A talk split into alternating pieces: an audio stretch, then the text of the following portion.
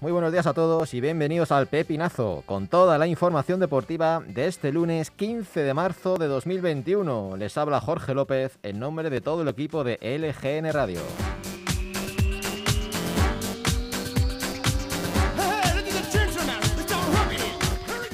Y comenzamos, como no, con el Leganés, que ayer volvió a demostrar que es un firme candidato al ascenso, al derrotar al Oviedo en el Carlos Tartiere por un gol a tres, con dos goles de Javi Hernández y otro de Kevin Wa. Un Leganés que sufrió para conseguir esos tres puntos.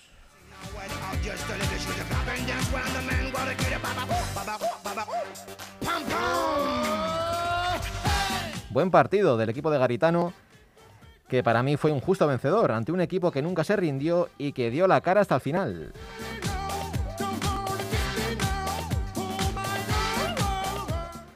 El Leganés que ya está tan solo dos puntos del ascenso directo tras el empate del español, aunque todavía sigue en cuarta posición.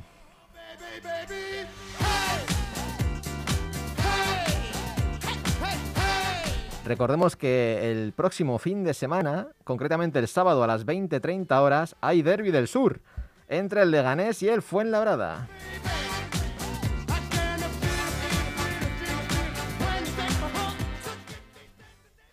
Vamos ahora con los resultados de Primera División. Levante 1, Valencia 0, Alavés 1, Cádiz 1, Osasuna 0, Valladolid 0. Getafe 0, Atlético de Madrid 0. Pinchazo peligroso del equipo rojiblanco que sigue líder, pero a solo 6 puntos del Real Madrid. Y hoy podrían ser 4 si el Barcelona consigue la victoria. A Simeone le preguntaron en rueda de prensa sobre este supuesto bajón en este último mes y medio. Y esto respondió el técnico argentino. Más el rival por la tercera plaza, el Sevilla, no ha pasado del empate. Eh, me imagino, o te imagino muy contento y muy satisfecho, pero yo no puedo dejar de preguntarte eh, por qué tiene Marcos Llorente, porque cuando él ha pedido el cambio han saltado todas las alarmas en todas las transmisiones de radio y de televisión, me imagino, porque si ahora se te cae Llorente sería eh, tremendo, ¿no? Tal y como está Llorente que ha vuelto a marcar. Eh, no, en principio ya el médico después informará, nos dijo que se había cargado un poco los gemelos, y bueno, más de eso, cuando salió y le preguntamos caminando, todavía no, me informó el médico nada más que esto. Informaremos seguramente mañana eh, eh, mucho mejor. Eh, en cuanto al partido, empezamos contra un rival que sabíamos que tenía necesidades imperiosas de ganar. Salió en consecuencia de esto que estábamos hablando. Nosotros no entramos bien al partido en los primeros 15, quizá 20 minutos, en, poca intensidad lejos en las presiones hacia los costados, no Y esto fue lo que dijo el técnico argentino al finalizar el encuentro. Seguimos con los resultados de Primera División. Celta 0, Athletic 0, Granada 1, Real Sociedad 0, Eibar 1, Villarreal 3, Real Madrid 2, Elche 1. Un Madrid que si quiere ganar esta liga tiene que ponerse bastante las pilas. El Elche estuvo cerca de sacar algo positivo de Valdebebas ante un Madrid al que le salvó Benzema con dos goles en la segunda parte. Un Madrid que hizo una primera parte para mí soporífera. En la segunda parte, a partir del minuto 60 con la salida de Kroos y Modric, mejoró bastante. Pero el Madrid ahora mismo no se puede permitir el lujo de prescindir de, Modric y Kroos. Aunque entiendo que bueno que tengan que darle descanso, ¿no? Por los compromisos que vienen ahora en Liga y Champions. Y el partido que cerró la jornada el domingo, el derby sevillano, entre el Sevilla y el Betis, con resultado final de Sevilla 1, Betis 0.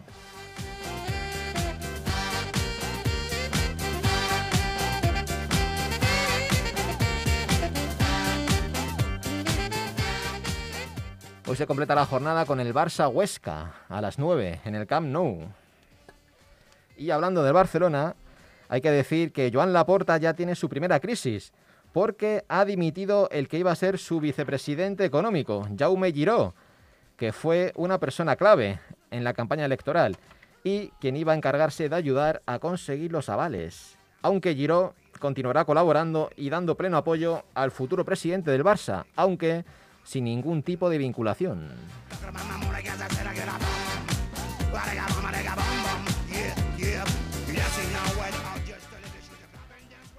Hablamos ahora de una noticia o más bien un rumor que ha salido en las últimas horas donde se dice que el Real Madrid estaría interesado en una posible vuelta de Cristiano al equipo madridista.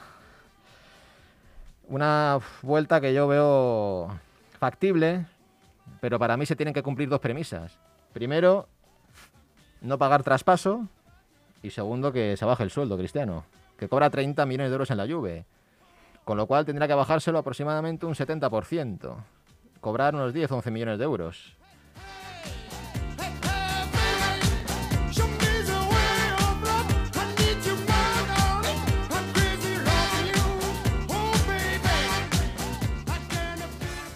Esto es algo que se está planteando en la cúpula maredista y que debería tenerse en consideración, más que nada por si los fichajes de Haaland y Mbappé se complican.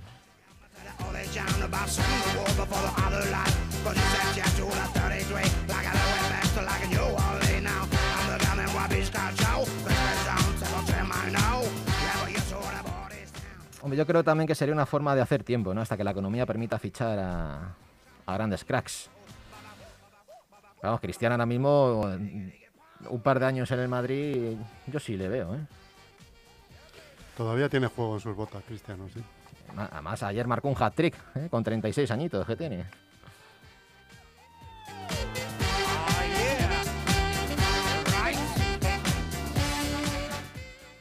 que tener en cuenta que si ficha, que si ficha a María Cristiano, al Madrid le da tiempo a ahorrar para Mbappé y Haaland.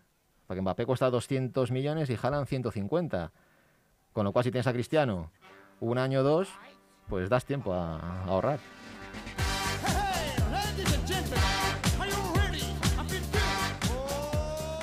Que Florentino llene el cerdito. Exactamente. Continuamos con un suceso que pasó ayer en París, concretamente en el partido entre el PSG y el Nantes, donde el jugador argentino y ex del Real Madrid, Di María, tuvo que abandonar el terreno de juego en pleno partido por un problema personal grave.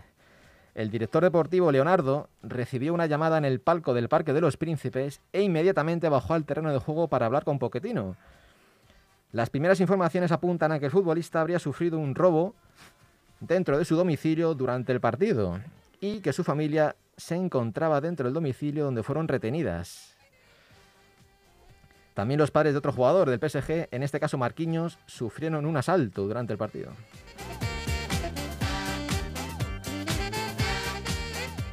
No, pero esto suele pasar. Aquí en España también pasa mucho, en Madrid. Sobre todo en zonas como La Moraleja, La Finca.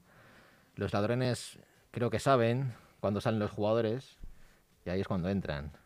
También saben los horarios de los partidos y dónde robar también, claro. Y ahí es donde saltan la casa. Ha pasado, ha habido ya varios casos, tres o cuatro casos conozco yo, ¿eh?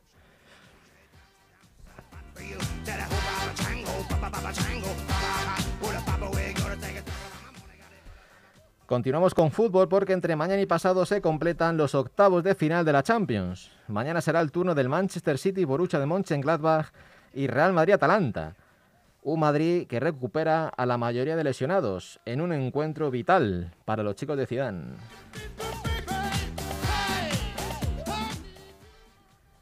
¿Qué hacemos, Chus? ¿Pasamos a cuartos o no? Yo espero que sí. O nos quedamos ahí otro año más en octavos. espero que pasemos a cuartos. Partido trampa, ¿eh? Partido 0-1, resultado corto en la ida. No me fío yo. Me parece un partido muy trampa, pero ojalá, ojalá que Madrid pase.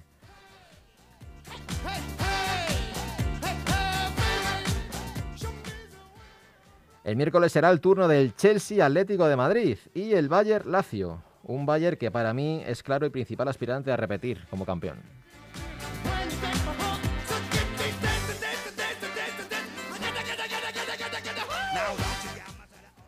El Bayern es que está en otro, en otro, a otro nivel, ¿eh? El año pasado ya ganó la Champions relativamente fácil y este año va camino de repetirlo, ¿eh? Acuérdate el 8-2 al Barcelona el año pasado en la Champions, en cuartos. Y este año tiene a Lewandowski con 32 años, que parece que tiene 20. No para de meter goles. Una cosa alucinante. ¿verdad?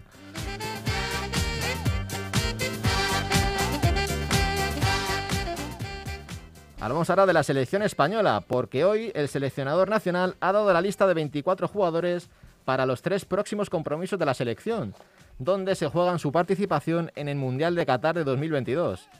El jueves 25 ante Grecia en Granada, el domingo 28 contra Georgia en Tbilisi y el miércoles 31 en Sevilla ante Kosovo.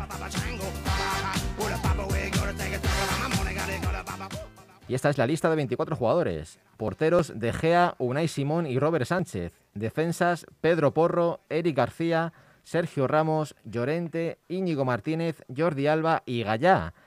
Centrocampistas Busquets, Rodrigo Hernández, Pedri, la gran novedad, Tiago, Marcos Llorente, Canales, Coque y Fabián Ruiz. Delanteros Ferran Torres, Oyarzábal, Dani Olmo, Brian Gil, otra novedad, Morata y Gerard Moreno.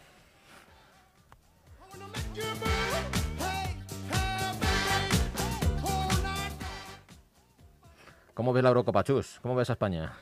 Pues la verdad ¿Favorita que, o no? eh, puede estar ahí, ¿eh? Puede estar ahí. Ojalá, ojalá se gane otra Eurocopa, ¿verdad? Hablamos de tenis, donde Garbille Muguruza logró en Dubái su primer título en 2021 al derrotar a la jugadora checa Krejcikova por 7-6 y 6-3 y de esta manera asciende a la decimotercera plaza del ranking mundial. Garbiñe rompe una sequilla de casi dos años y que reafirma el gran momento de la jugadora española. Continuamos con atletismo, donde Harrison ha hecho historia en el atletismo universitario, donde se coronó campeón de salto de altura y longitud en los campeonatos bajo techo universitarios de Estados Unidos, con dos plusmarcas nunca antes alcanzadas en esta misma competición. Primero superó el listón en 2,30 metros y después alcanzó los 8,45 metros en el foso, alguien que nadie había conseguido con tales registros. Vamos ahora con rugby porque la selección española se queda a unos metros de ganar a Georgia. La selección cayó 19-25 en un partido en el que nunca renunciaron a la iniciativa y en el que desaprovecharon hasta tres oportunidades de remontar en los últimos minutos. Terminamos con la NFL, donde Drew Brees anuncia su retirada tras 20 años de carrera, una de las carreras más exitosas de la NFL, al ser el líder de todos los tiempos en yardas aéreas, además de tener el segundo lugar en pases de touchdown y porcentaje de pases completos.